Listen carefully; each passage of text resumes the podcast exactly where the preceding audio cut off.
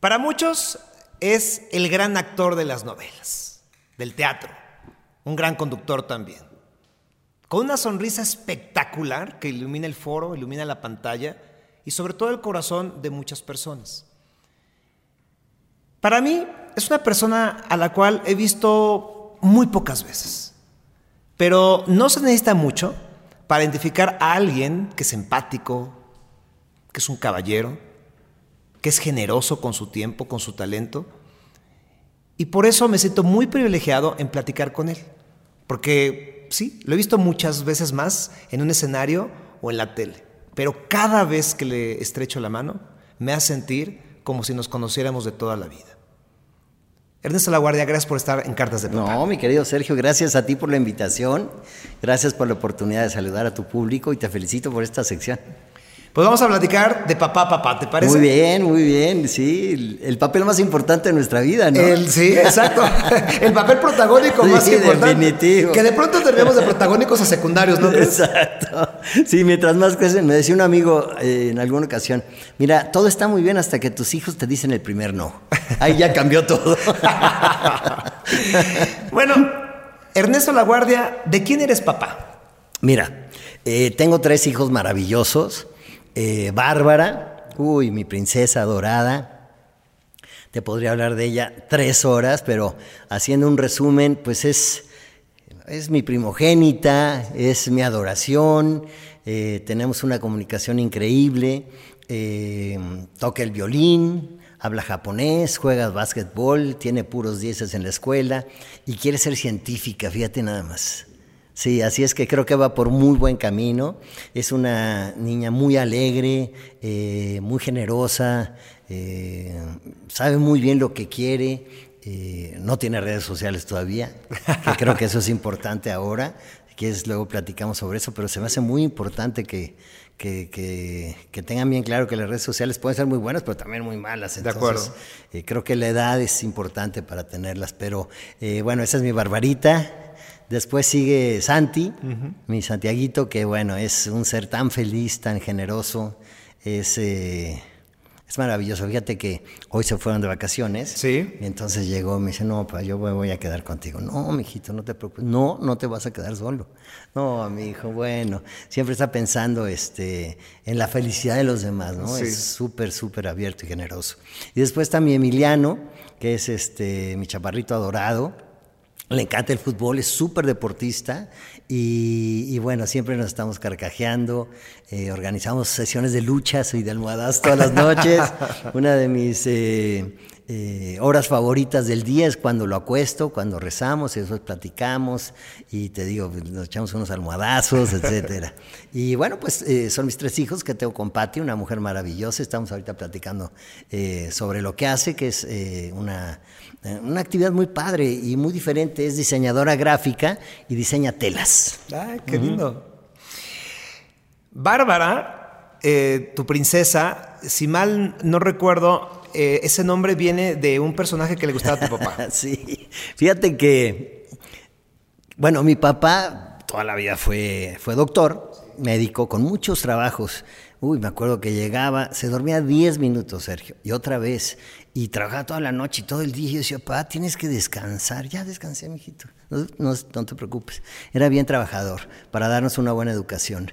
Este, siempre se lo, se lo agradeceré. Ya nos dejó hace más de 25 años, mi mamá hace dos años, pero siempre tenía un personaje después de, que se dedicó a, ser escritor. Sí. Un día yo llegué a casa, a tu casa, eh, jovencito, y le digo, pa, pues este, ya ves que en mi escuela este, está Hugo Argüelles, y está Héctor Mendoza, y Julio Castillo, esos maestros maravillosos. Y bueno, pues hablé con Hugo Argüelles, es, este escritor sensacional. Le dije, Hugo, tienes que meter a mi papá a la escuela de escritores que acaban de abrir. No, pues que vaya y se, se meta se inscriba. Este, no, por favor, no va a ir, no, no va a ir, pues es doctor y no, no, tiene mucho trabajo. Bueno, está bien, le insistí tanto, ¿no? Y un día llegué y le dije, pa, ahora vas a ser escritor. Tu sueño de toda la vida, ¿no? Claro que no, ¿cómo crees? Tengo el trabajo y mis consultorios, tenía dos consultorios, trabajaba en dos hospitales, en emergencias del Seguro Social. Y finalmente, pues le gustó tanto regresar a las aulas, ¿no? Con gente joven eh, que dejó todo y se dedicó a ser escritor, cosa que había hecho siempre, pero pues no de, una manera eh, dedicada todo el tiempo a ello. ¿no? Sí. Y, y, escribió varios libros y siempre tenía un personaje bárbara. Entonces decíamos, Bárbara, ¿por qué Bárbara? No, pues es muy bonito nombre. ¿no? Y entonces, este, por favor, nos decía a todos, ¿no? Cuando tengan una hija, pónganle Bárbara. Y me dice, sí, pa, sí, sí, sí. No, nadie le puso, ¿no? Y entonces, mi hijito, por favor, tú eres mi último hijo. Cuando tengas una hija, ponle Bárbara. Bueno, pa, sí, te prometo que sí. Y entonces, eh, eh, no la alcanzó a conocer físicamente, pero siempre tuvieron una gran relación, fíjate. Eh, o sea, tu hija con, mi hija con mi papá. Sí, eh, y alguna vez le pregunté a mamá, oye, mamá, ¿y por qué Bárbara? No sé, dice. Pero no preguntes. ¿Para qué, para qué preguntamos? Pero fíjate que sí, eh, sucedió algo muy bonito con, con Bárbara. Una vez eh, vivíamos en Cuernavaca y tenías tu casa. Gracias. Y llegué yo, pues del programa de la mañana, y me iba muy temprano, 3, 4 de la mañana, y regresaba a 6, 7 de la tarde, ¿no? Y me dice, Pati, ¿tú, tú le enseñaste a tu, a tu papi en una foto. No, a Bárbara no. Este, ¿cómo no? Pues me encontró la foto de tu papá y, me dijo, Abu. Yo no. Pues habrá sido, no sé. ¿Alguien más? Oye, mamá, tú dices, nadie. ¿Cómo? Y entonces, este se empezó a notar una relación muy importante con mi papá. Fíjate que comíamos y todo, y, siempre Bárbara fue una niña que habló perfectamente bien. Nunca dijo guaguá ni perro, ¿no? ferrocarril, lo que sea. Entonces decía, eh, ¿me puedo ir a jugar con mi abuelito? Sí, sí, mi hijita. ¿A dónde vas? A mi cuarto. Ah, ok este, me da el postre mi abuelito, por favor. No. Y se iba con sus dos postres y estaba horas y horas y horas. A mí me encantaba porque pues qué padre, ¿no? Y hasta que, bueno, pues eso duró años. Hasta que un día, pues Pati me dijo, oye, pues ya le voy a decir, no le digas, está padrísimo. Pero bueno, pues este, sí, sigue teniendo esa relación de mucho amor con, con su abuelo y pues con su abuela más, que la pudo disfrutar mucho. Eh, cada semana les llevaba a los niños dos veces a la semana a comer con ella, a conocerse. ¿Tus otros dos hijos no tuvieron esa relación fantástica con tu papá? Pues no, no, pero siempre tuvieron esa cercanía, ese conocimiento, eh, han leído sus libros a, esa corta edad, yo se los leí, este, saben bien de su afición a, Napoleón, eh, lo conocen, lo conocen, aunque nunca lo, lo abrazaron físicamente, lo abrazan siempre con el espíritu y todas las noches rezan por él. ¿A qué edad te convertiste en papá? Pues tarde, mi querido Sergio. Fíjate que es mi segundo matrimonio y el primero, mm, afortunadamente para ella, para mí, no tuvimos hijos porque, bueno, fue como un noviazgo, ¿no? Largo, pero eh, yo siempre quise tener hijos y no se me había dado, ¿no? Y, bueno, hay, varias historias al respecto, pero ya otro día platicaremos de ellas. Pero eh, pues Patti me dio estos tres hijos maravillosos. Yo fui papá eh, pues hace como a los 35 años, 40, una cosa así. Y este, y bueno, pues siempre muy dedicado, me encanta, ¿no? Eh, era un sueño que yo tenía y se hizo realidad. Ahora, por distintas circunstancias tardaste en ser papá. Pero ¿en qué momento de tu vida, a nivel sentimental o personal, más allá de tu relación, llega Bárbara? Bueno, pues. ¿Llegó en un buen momento? ¿Llegó en el mejor momento? ¿Pudo haber sido mejor antes? Pues mira, es una excelente pregunta porque yo esto lo he platicado mucho con Patti. Creo que me hubiera gustado ser papá joven. Lo hubiera disfrutado mucho más porque eh, tengo una estrechísima relación con ellos, pero eh, pues no tengo 30 años, ¿no? Como me hubiera encantado tener a mis primeros hijos, ¿no? De 28, 25 incluso, pero eh, bueno, pues llegó en el momento que tenía que ser, ¿no? Yo creo mucho en Dios y llegó en el momento en que Dios dijo, pero, pero sí me hubiera encantado que hubiera sido antes, porque, wow, ahora que los tengo y los disfruto y, bueno, los gozo al máximo, te platicaba que acabamos de ir a un barco, bueno, platicamos, nos carcajeamos, este, hacemos peleas de almohadazos, nos disfrutamos mucho. Yo también me tardé años en ser papá, siempre quise ser papá, igual que tú. Me convertí en papá como a los 37 años. Y un amigo me decía, de lo único que te vas a arrepentir cuando seas papá es de no haberlos tenido antes. Sí. Y, y ahora entiendo esa, esa frase porque al igual que tú me gustaría hacer todavía que las rodillas me dolieran menos para, Sí. para aguantar el paso, pero también me vienen las preocupaciones de hasta cuánto durarles, Ernesto. Buah, bueno, eso es una preocupación diaria. Pero fíjate que el otro día, wow, me sentí tan mal, Sergio. Es algo, un momento tan íntimo, pero estaba yo platicando con, con Emiliano en, en- estos momentos eh, que, voy a, a acostarlo, a dormir, a rezar y a platicar un rato y a jugar y, y le estaba yo dando un consejo, ¿no? Me dice, pa, pero ¿por qué, por qué ese consejo? No, bueno, pues porque tu papi no va, te va a durar siempre, ¿no?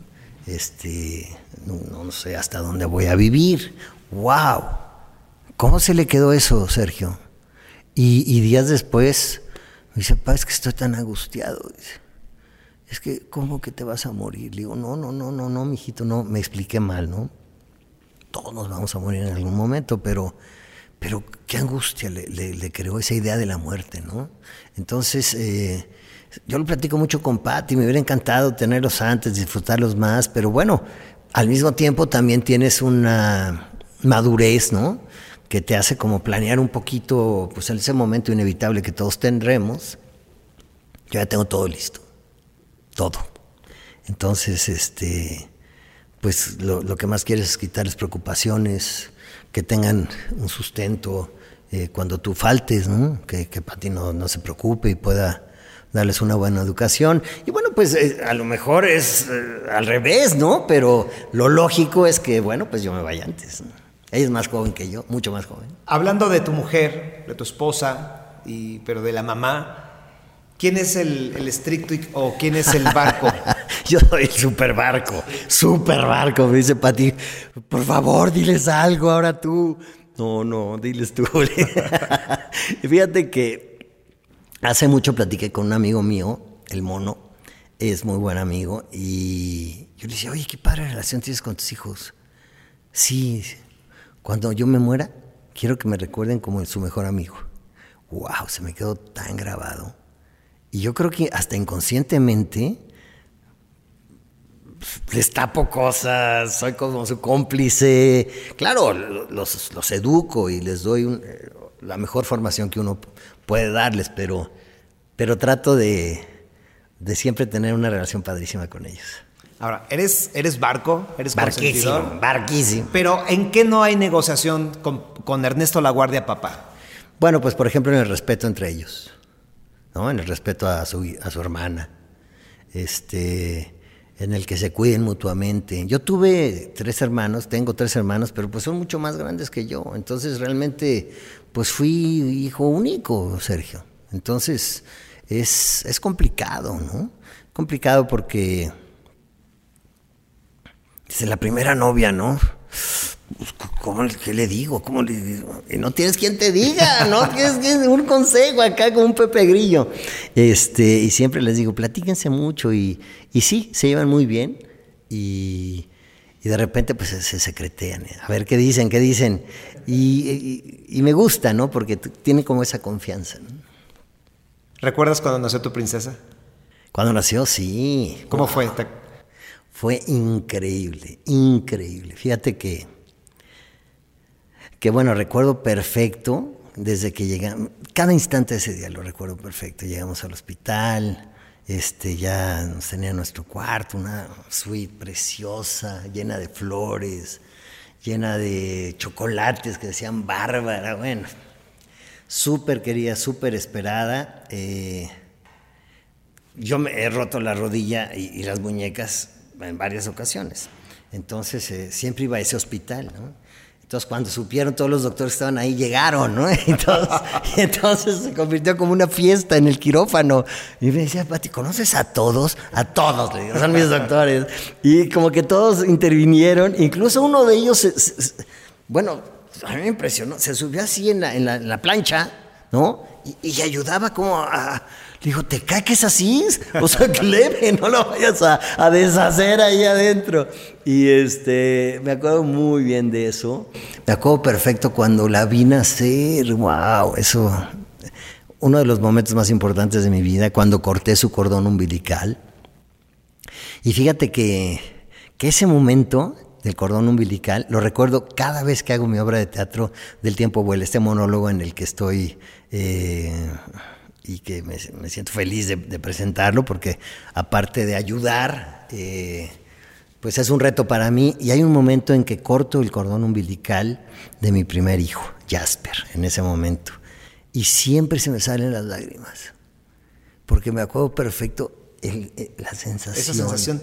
Uy, sí, es como sellar un compromiso de vida, ¿no? Pero el tiempo vuela, Ernesto. El tiempo vuela, el tiempo vuela, mi querido Sergio. Y hay que, hay que aprovecharlo. Ay, sí.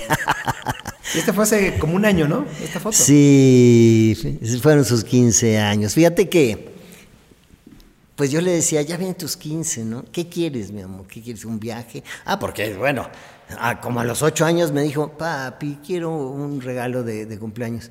¿Qué quieres, mijita? Lo que quieras, mi princesa hermosa. Quiero que nos lleves a Japón. ¿Qué?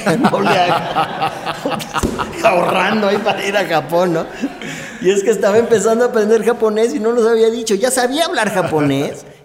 Entonces fuimos allá y increíble ver a tu hija, ¿no? Desenvolverse de esa manera.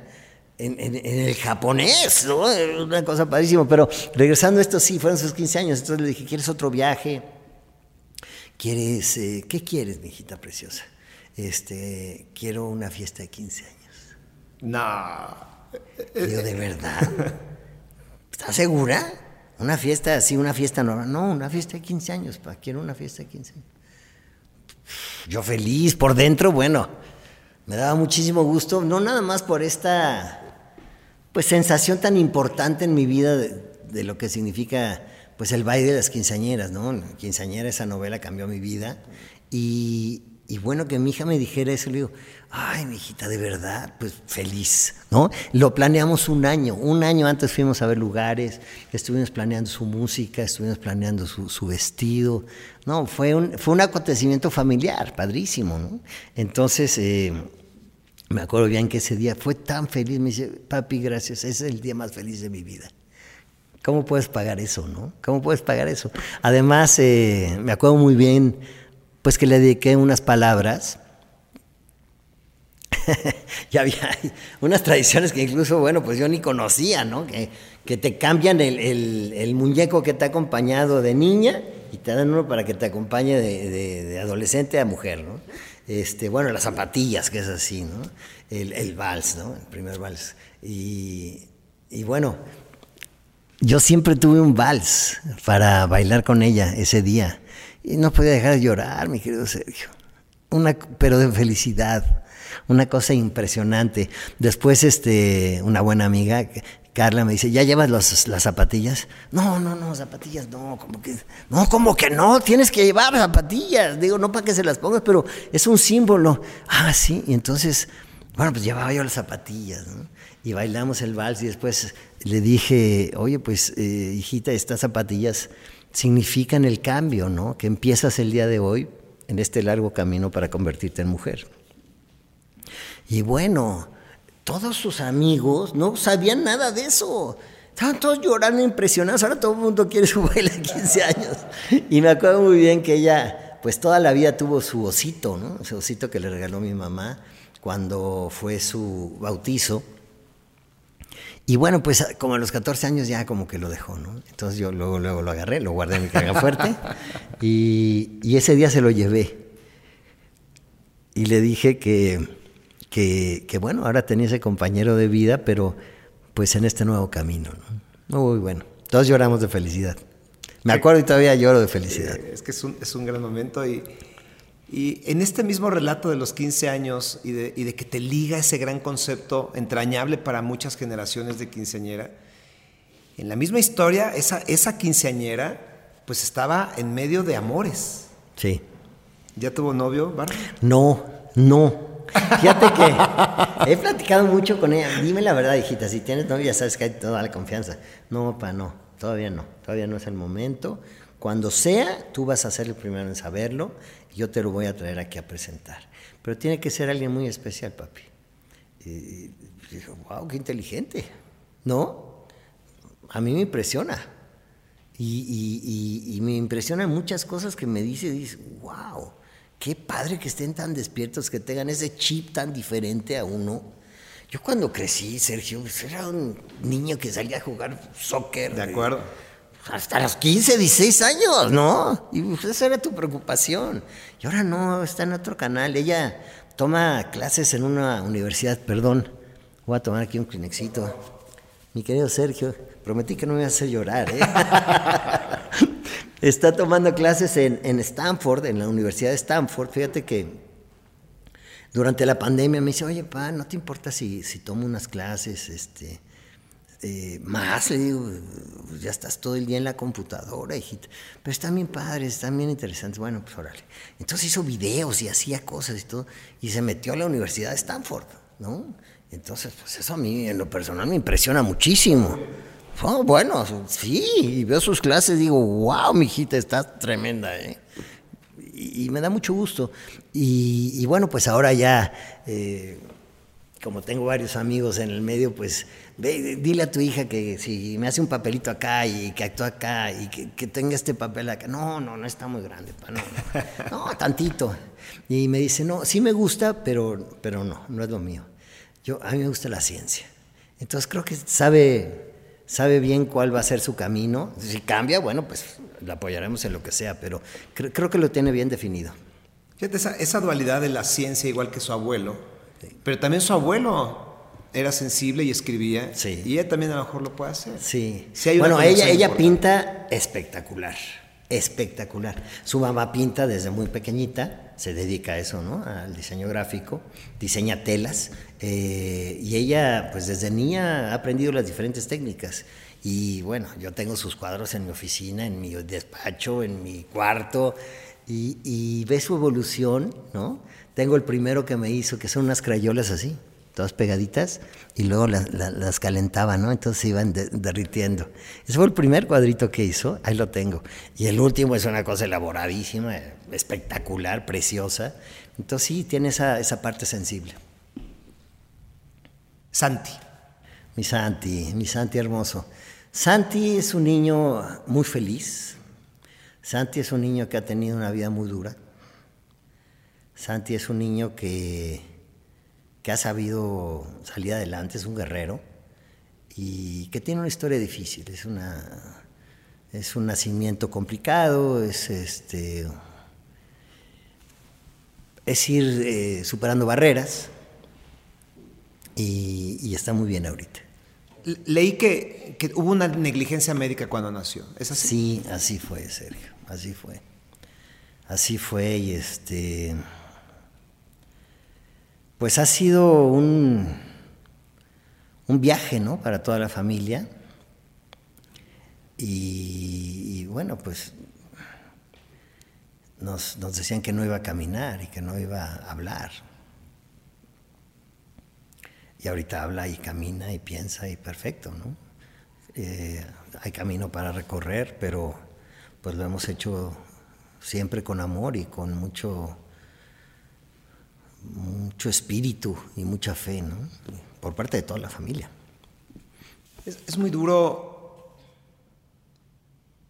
Tú ya tenías una historia en el parto con, con Bárbara y luego viene el, parto de Santi y enfrentarte a, algo que no esperabas, ¿no?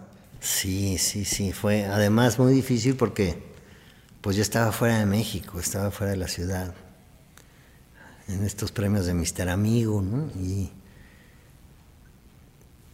recibí la noticia en la noche antes del premio, fue regresar, fue subir una moto de una gente que paré ahí, que siempre le quería agradecer, que nunca supe quién era, y me llevó al hospital. Y fue un momento muy difícil, ¿no? Pero, pero bueno, también nos ha unido.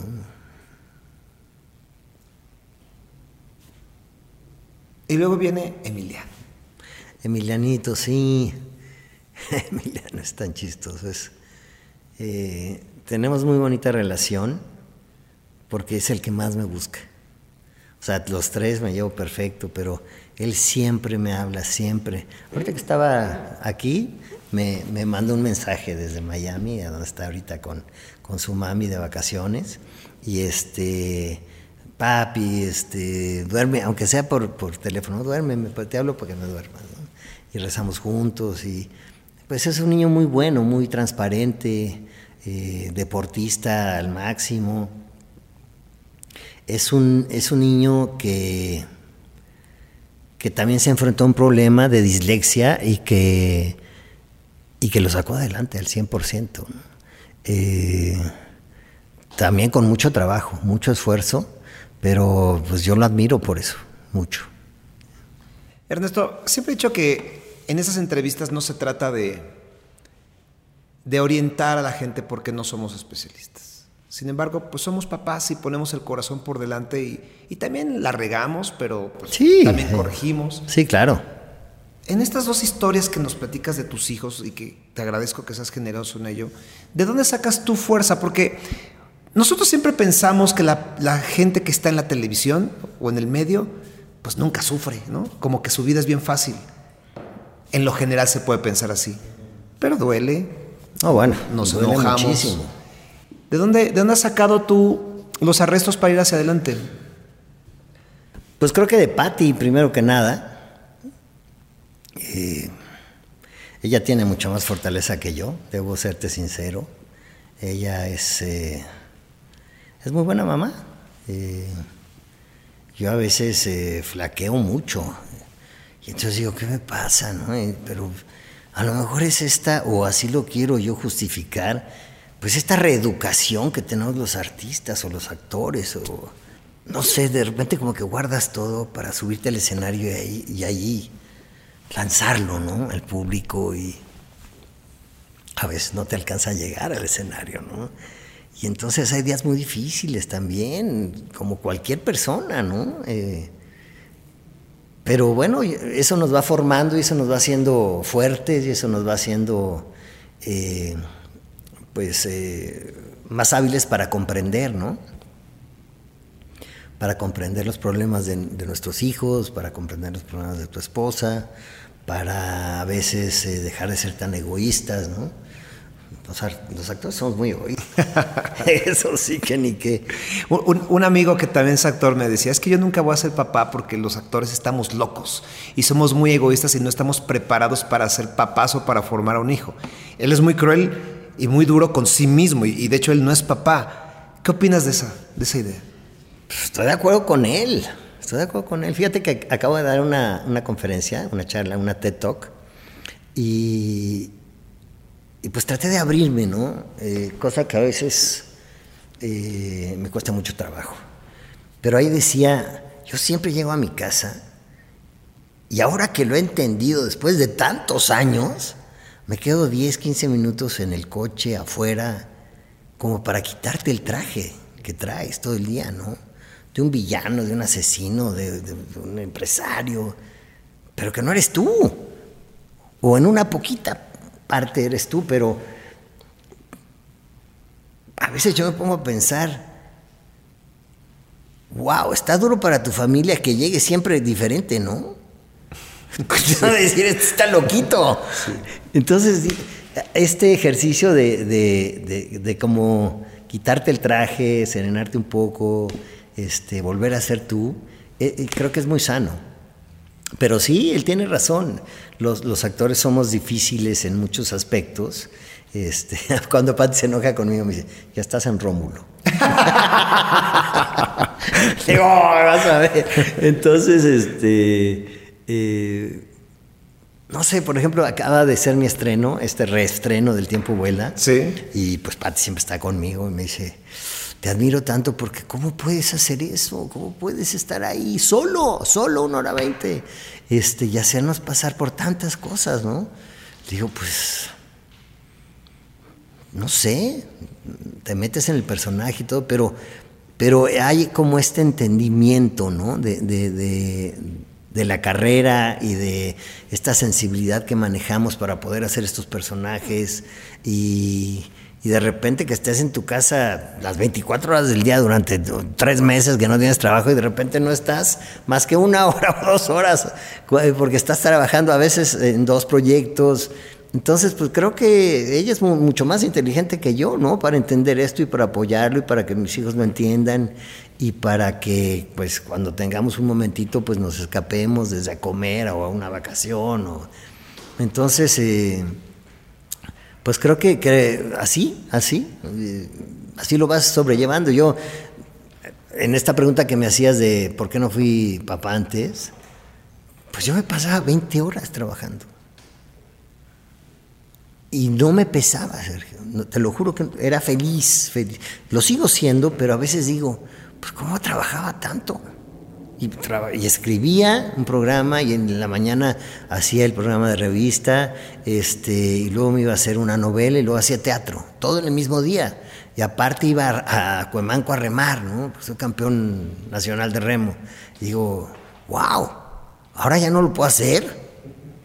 Como que me faltan horas, ¿no? O energía también a veces, pero eh, bueno, pues es una cosa por otra. A lo mejor si no hubiera dedicado tanto tiempo, pues eh, no tendría pues el lugar que el público me hace el favor de darme. Mezclando los conceptos de tu carrera y el ser papá, vamos a suponer, Ernesto, que estás frente a una cámara, que de hecho tienes una acá, y que vas a hacer un casting. Ok. Y entonces tú tienes que convencer al director y le tienes que decir por qué eres buen papá. ¿Qué le dirías? Ok. Bueno, pues antes que nada, eh, decirles que soy mucho mejor ser humano en el momento en que me convertí en padre. Eh, es una tarea de 24 horas al día. Aún sin estar con ellos, tienes que dar un buen ejemplo. Tienes que ser congruente, tienes que demostrar a tus hijos que pueden estar orgullosos de ti. Y, creo que siempre tengo eso en la mente. Así es que por ahí estoy empezando a ser buen papá. También trato de llevarlos eh, por sus aficiones, por sus deportes, por su, por su rato de, ocio también y por sus estudios, por un buen camino. Creo que esta combinación que debe ser eh, óptima para cada uno de ellos, porque cada uno es diferente, Siempre su mamá y yo estamos muy preocupados por eso.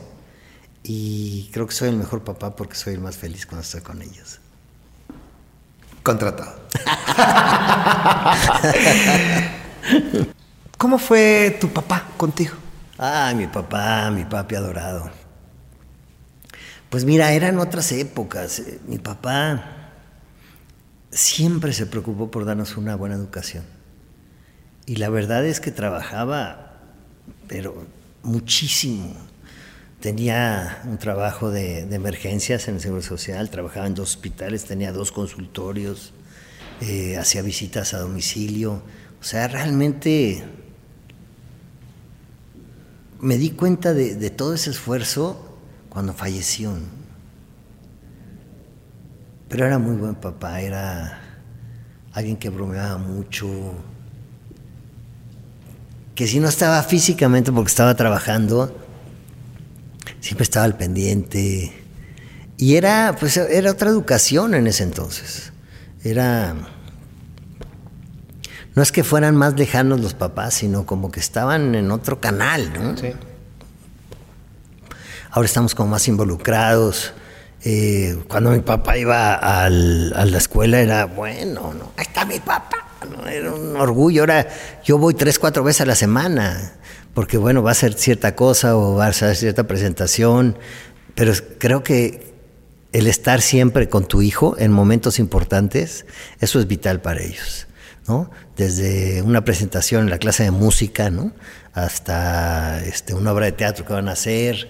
Y, y, bueno, mi papá siempre estaba al pendiente, ¿no? Si no podía estar, físicamente estaba al pendiente. Y luego siempre nos pasó esa, esa situación de amar la lectura, me acuerdo muy bien. Y es algo con lo que siempre lo recuerdo. Yo, yo siempre estoy leyendo libros, siempre, siempre, de todo. Y siempre es como, ahí estaba mi papá, ahí estaba mi papá. Es un hábito que me inculcó, es un, es como un orgullo, ¿no? Eh, tenerlo siempre presente. Te digo, pues mis hijos lo tienen presente y no lo conocieron físicamente. Entonces, eh, el otro día estábamos viendo, por ejemplo, eh, tenían esos carretes, ¿no? Yo, yo los tomé, los pasé a, a, computadora y ya los regresé, pero los estábamos viendo y me dice, me dice presidente Bárbara, papi, mi abu adoraba a su esposa. sí, hijita, sí, la adoraba, era su vida. ¡Wow! ¡Qué increíble! Yo quiero alguien así, dice. Fíjate cómo el ejemplo, ¿no? El ejemplo y le sacaba fotos y la seguía y le, hacía cuadros y le hacía libros, le dedicaba. Y, entonces, este, pues esa educación se va pasando de generación en generación. En esta forma de educar y de expresar, ¿sientes que a ti como hijo te faltó varios te quiero de parte de tu papá? Sí, sí, era pues yo se los digo a mis hijos 80 veces al día, te amo, te adoro, soy orgulloso de ser tu papi, este, me has hecho el ser más feliz del mundo, este, pero antes era como otra forma de, de expresar amor, ¿no? Este, siempre me decían te quiero, hijito, pero pero siempre sabía que estaban ahí para mí, siempre sabía que ese amor estaba ahí latente, ¿no? Todo el tiempo, pero, pero se expresaba poco. Siento, no sé si a ti te pasó igual, pero... Sí, mi papá hablaba poco en general. Sí, sí, sí, sí. Y además mi papá venía eh, de una formación donde me dijo un día, yo nada más recuerdo una vez que mi papá me hizo un piojito, una vez. Y me dijo, yo no quiero que eso sea, quiero que sepas que te amo. Y sin embargo, mi papá lo dijo muy pocas veces, porque estaba acostumbrado a otro. Sí, sí. Era otra educación, otra forma de, estar con ellos, ¿no? Pero, pero sabías que ahí estaban siempre, ¿no? Siempre para ti, apoyándote. Y, bueno, tantas anécdotas con mis papás que bueno. Un hombre de ciencia, ¿cómo tomó que su hijo sería actor? No le hagas. Mal.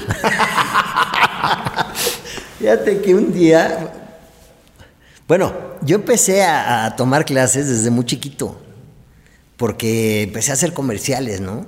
Y entonces, pues bueno, ya me aburrieron los comerciales y alguien me dijo, toma clases de actuación.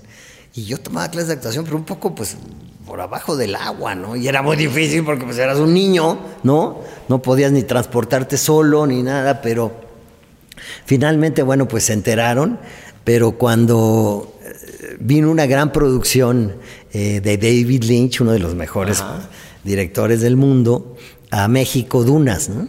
Entonces, eh, pues hay muchísimos compañeros que hicieron ahí este, trabajos como extra, etcétera, pero yo tuve la fortuna de que un día me hablaron y me dijeron, este, pues hay un casting, si quiere venga y si no, no. Y mi papá me dijo, mi hijito, ya decídete, ¿no? Estás acá, estás estudiando esto, estás estudiando el otro ve y decídete, órale, va, pa. Y entonces, bueno, pues no, no, no encontré el casting y, y, me puse a comer ahí, me puse a platicar con un señor en inglés, ¿no? Un americano, y era David Lynch. Y horas platicando con él de cine y de la vida y todo. Y entonces digo, perdón, ¿no? ya me voy. No, no, no, tú estás bien para el papel. Fue un papel que pensó. Entonces, era un papel, eh, pues, de un, un jarconiano, ¿no? Porque era de, del de ciencia ficción del futuro. Y, me, raparon aquí en medio y todo acá, ¿no? Y, lo demás me lo pintaron de anaranjado. Entonces le digo, no, por favor, no puedo llegar a mi casa así, no le hagas. Pues llegué, entré y dije, no, no, no, espero que no estén mis hermanos, porque ya iba a ser la botana de mis hermanos. No estaban, y entonces entré, me acuerdo perfecto, al comedor y estaban mis papás, siempre cenaban juntos, siempre, ¿no? Y desayunaban juntos. A veces, pues, mi papá no llegaba a comer por el trabajo, pero sí. Y estaban ahí, nada más se me quedaron viendo así. Mi mamá empezó a llorar. yo, yo me sentí pésimo, nunca se va a olvidar. Y papá se me quedó viendo así como diciendo, ¿qué es esto? ¿No? Y ya después les dije que era para una película y, peor. peor tantito. Pero bueno, este fue unos días y después me dice, mi hijo, pues lo que tú quieras yo te voy a apoyar. Eh, pues creo que va a ser muy difícil que te dediques a eso. Nadie en la familia se dedica a eso, no, yo no, no, sé cómo apoyarte más que, con esto, porque no sé ni cómo vas a empezar en, en esa carrera, ¿no? Pues va, no sé yo tampoco, pero siento que la tengo que hacer. Si eso sientes, cuentas con nosotros. Este, mis hermanos son los que me decían, no, cámbiate el nombre.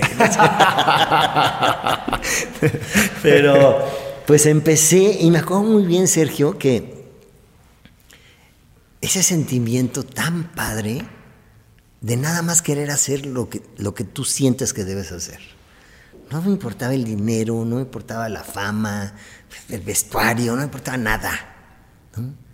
Yo iba a hacer una obra de teatro de la CEP a, una escuela donde están las canchas de básquetbol y era feliz, feliz. Y, bueno, creo que ese es un común denominador eh, durante toda mi carrera. Creo que hay pocos momentos en que dije, ya no le estoy disfrutando y ahí cambié. Y creo que eso es lo que me ha mantenido, ¿no? este año ya cumplo 50 años. 50 años de carrera. Años, de exitosa carrera. Muchas gracias, Sergio. Sí, me siento, me siento contento. Vamos a suponer que esta entrevista no la van a escuchar tus hijos. Escuchan todo. Vamos a suponer. Si tú pudieras decidir así como Diosito, ahí te va esta carta, esta petición ¿A qué te, ¿Cómo te gustaría ver a tus hijos? ¿En qué profesión? O sea, que su tarjeta de presentación fuera de Bárbara, de Santi y de Emiliano. Así nada más por, por capricho de papá, no porque fuera a suceder. Pues de capricho de papá me encantaría que Bárbara tuviera su propio laboratorio.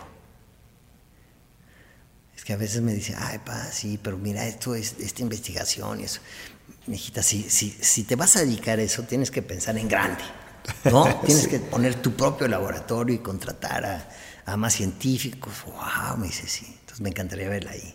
Creo que sería muy feliz ella. A Santi me encantaría verlo haciendo algo que, que sirva a los demás. Es feliz compartiendo, dando, es tan generoso, tan generoso que yo creo que, que va a ser eh, algo que pueda tener contacto con los demás. Es impresionante. Vamos a un restaurante que hemos ido una vez, ¿no? Santi, ¿cómo estás? Nos dan la mejor mesa. Y digo, Oiga, yo también vengo. y, es padrísimo, ¿no? O vamos al súper y, hey, Santi, vente. esos, esos chocolates que me los regalaron. Es un ser que brilla, brilla solo, es impresionante. Ahora en el barco, bueno, el marinero, la, chef, el capitán, todos, Santi, Santi, vete acá, Santi. Entonces es, eh, tiene ese don, ¿no? Yo creo que haciendo algo que, pueda compartir y servir a los demás. Se preocupa muchísimo de la gente mayor, muchísimo. Y, luego me dice, pa, vamos a quitar todo esto de aquí de esta casa y aquí voy a meter a los dos hombres que vimos hoy. Ay, de verdad, mijito. bueno, luego lo platicamos. y Emiliano, bueno, yo siento que él va a ser algo de deportista. Es impresionante su amor a los deportes y es muy bueno. Y además, eh, pues tiene este, este tesón. Eh, te digo que, pues, un niño que le costaba leer, y ahora, perfecto, perfecto. Y, y dices, wow, pues ¿cómo lo superó así, no? Hay gente que no lo supera en toda la vida. Entonces, creo que va a ser algo de deporte. Y, yo creo que esa tarjeta debería de, tener como un corazón, lo que quieran hacer mientras sean felices. Porque creo que esa es parte de la felicidad de la vida, ¿no? Si, si tienen una tienda, que sean felices con su tienda, si tienen este laboratorio igual, o si lo que sea, creo que lo, deben de amar. Y es lo que yo trato de explicarles y su mami también les dice, ¿no? Lo que hagan, traten de ser los mejores, pero para ustedes, no para los demás, para ustedes y sean felices. Te tardaste en ser papá, pero tuviste tres. ¿Te hubieras quedado, te hubieras quedado un cuarto? Sí. ¿Sí? Sí. ¿En serio? Sería feliz. Y Patti también. No hemos podido, llevamos varios años tratando, pero O sea, hay la posibilidad. Pues eh, ojalá, si Dios quiere. ¿no? Hasta ahorita no, no ha sido posible, pero, pero sí, pues es nuestro mejor papel, ¿no? El de ser papá y ella es eh, una mujer muy joven, siempre tuvo ganas de tener cuatro hijos. A mí me encantaría este, darle los cuatro que ella siempre quiso, pero bueno, pues también Dios dice, ¿no? Bueno, si necesitas algo, te presto uno mío. Ahí te cargo las colegiaturas. Ernesto, se llama Cartas de Papá este espacio. Tienes enfrente una carta, un- una hoja en blanco. Sí. Me gustaría, siempre terminamos haciendo este ejercicio. Tienes ahí un lápiz y que escribas una breve carta a tus hijos. En este caso, el enunciado inicial dice, hijos, el tiempo vuela. Wow. ¿Qué les escribirías? Pues te la voy a, te la voy a platicar porque nunca le vas a entender a mi letra. Pero les De diría. todos modos la vas a leer tú. Sí. Les diría. Creo que sería una carta que leerían cuando yo ya, yo ya no estuviera. Y, y creo que el tiempo vuela describiría perfectamente bien este sentimiento de que aprovechen cada momento del día. Eh, Ayer, por ejemplo, estábamos, estábamos todos juntos. Hoy se fueron de viaje con su mami. Yo los voy a alcanzar y ir y venir. Pero me dice, ay, te vamos a extrañar. Me dice, hay que aprovechar este momento. Ya, ya después veremos, pero aprovechar este momento, ser felices, porque el tiempo vuela. Entonces creo que sería una carta en donde le diría a cada uno lo que sentí, como te lo he platicado el día de hoy, que te felicito porque casi nunca platico estas cosas, pero lo que he sentido a lo largo de la corta o larga vida de cada uno de ellos y lo que lo mucho que le han dado a su papá y que siempre traten de llevarme en su corazón como yo llevo al mío, ¿no? Y es es un recuerdo constante de enseñanza. ¿Qué es lo que más te gustaría que recordaran cuando tú ya no estés? pues mi sonrisa, cómo ellos la generan cada vez que los veo, cada vez que hablo con ellos, el cómo nos carcajeamos de puras tonterías a veces. Eh, también esos momentos en que, en que tratas de abrir tu corazón y tratas de enseñarles algo muy serio, muy importante para ti, ¿no? Y que ves con alegría que ellos lo toman como más ligero, menos, menos pesado en, su viaje de vida, ¿no? Entonces, eh, siempre de verdad ese, ese dicho de, de que los hijos te enseñan, pues lo hacen constantemente. A mí me encanta por eso platicar con ellos, estar con ellos, simplemente reírme o, llorar a veces, ¿no? Porque a veces, bueno, pues, no sé, una si- situación que pasó en la escuela, ¿no? Y para ellos es tan importante y de tanto peso, ¿no? Que hay que mimetizarse con ella, ¿no? No decir, no, hombre, eso no, importa. Para ellos es muy importante, tienes que entenderlo. Y creo que me gustaría que, que me recordaran así, eh, que estuve siempre en los momentos más importantes de su vida y con mucho amor. Y seguramente así va a ser, Ernesto, porque las personas que te conocemos te recordamos así, con una sonrisa franca, transparente, alegre, generosa. Y ahora que has abierto tu corazón de papá, te lo agradezco muchísimo, pero más que yo, te lo van a agradecer en algún momento de la vida lo que tú acabas de decir de, de tus hijos, de los tres. Gracias por estar en Cartas de Al contrario, muchas gracias, Sergio. Y pues los amo, hijitos preciosos. y gracias por esta oportunidad. Ernesto a la Guardia.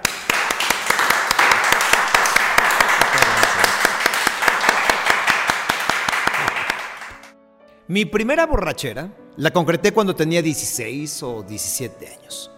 Fue con tequila, en casa de mis padres, por una fiesta familiar. Al día siguiente, el regaño de mi mamá agudizó el hormigueo que sentía en mis manos y el terrible dolor de cabeza. Además, perdí mis lentes de contacto y la cruda moral me aplastaba. Mi padre me llamó y me dijo que fuéramos a Garibaldi. Una birria ayudaría. Íbamos en el auto y en el camino me dijo, uh, se me hace que no vas a ser bueno para beber. Se equivocó.